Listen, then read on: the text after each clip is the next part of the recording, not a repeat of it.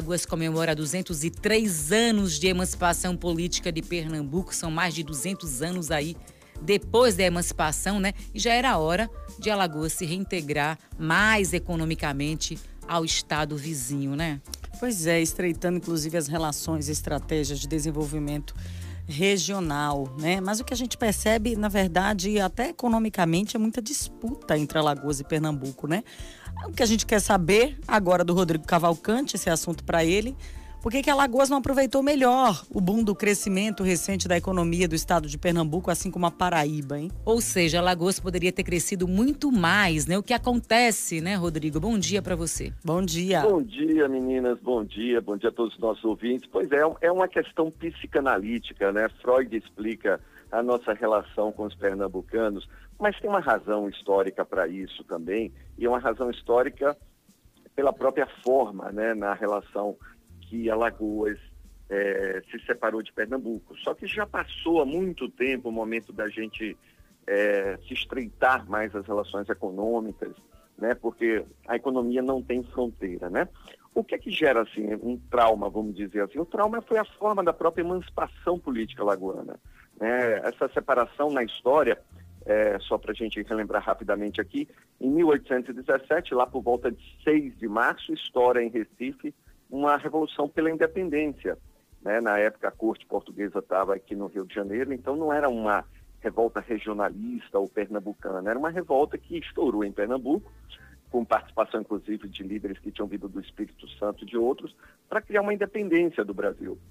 E Alagoas tem muitos alagoanos que inclusive lutaram a favor dessa independência, alagoanos morreram também nessa independência, mas é o que é que acontece. Como essa revolução foi massacrada, lá por volta é, e meses depois, lá em setembro, o ouvidor Batalha, que estava aqui em Alagoas, né, articulou aí uma relação e articulação que culminou na emancipação política. O ouvidor foi contra a revolução.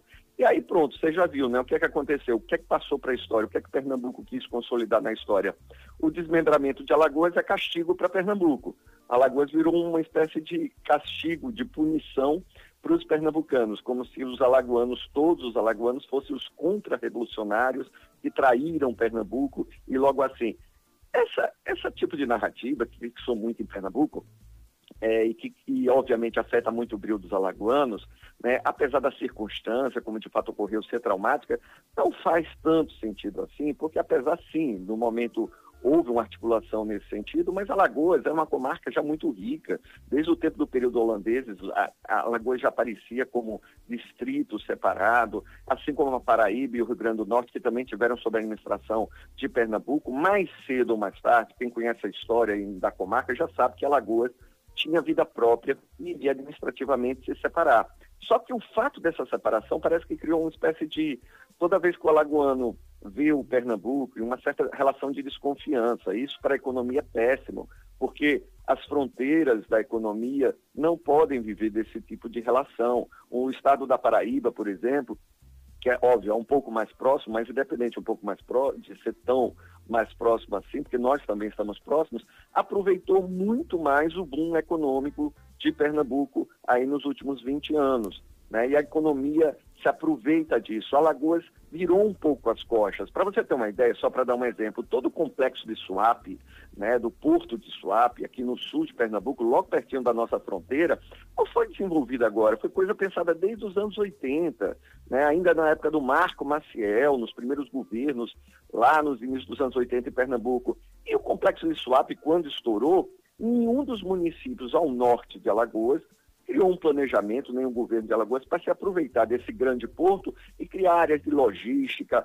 criar centros de produção pela proximidade do porto, que Alagoas poderia tirar um proveito enorme. Alagoas dormiu no ponto, não aproveitou isso, e muitas vezes alguns é, líderes aqui de Alagoas por pensar pequeno e ainda ficar com essa mentalidade de que não, Alagoas tem que ter vida própria, não pode depender de Pernambuco, Gente, a gente não vai depender de Pernambuco de ninguém. Quando a gente tem autoestima, e os alagoanos têm que ter autoestima, você pensa em conjunto também estratégias de desenvolvimento regional, sem complexo de inferioridade, né? nem complexo de superioridade, muitas vezes que os pernambucanos têm, e a gente diz complexo de inferioridade, complexo de superioridade, na psicologia é o mesmo sinal de falta de autoestima.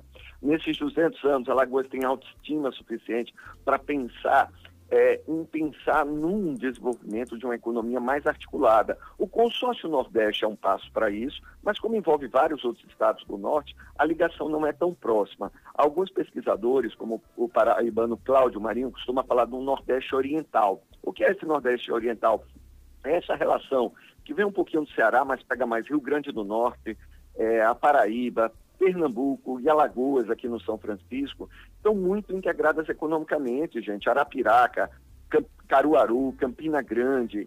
É, se a gente pensasse mais em estratégias regionais conjuntas, em vez de uma guerra de pequenos, uma guerra fiscal de cada um ficar puxando para o lado, todo o interior cresce. Né? É, essas articulações são muito importantes. Por exemplo, a cidade de Piranhas, ela está muito mais próxima né, ali de Sergipe, ou mesmo da Bahia, então, por exemplo, você imagina assim, vou dar um exemplo, você pega uma empresa como Algás para levar gás a Piranhas. Aí vem uma empresa lá de Sergipe para levar gás em Sergipe para o interior em Canindé. Na Bahia para Paulo Afonso. Não faz nenhum sentido isso, né, gente? Bastava fazer um convênio, uma das empresas leva o gás até o sertão e de lá distribui. Esse tipo de pensamento que é mais prático, que potencializa negócios, ligações, né, e facilita uh, o trânsito de, de dinheiro, recursos e mercadorias, é o que a gente deveria estar pensando. Então fica essa reflexão aqui. Pois Nós é, Rodrigo. Hoje, 200 anos depois, já passamos qualquer momento e está ficando com pensamentos pequenos, precisamos enxergar lagoas, ousar mais e pensar de forma mais integrada, com economias fortes e complementares.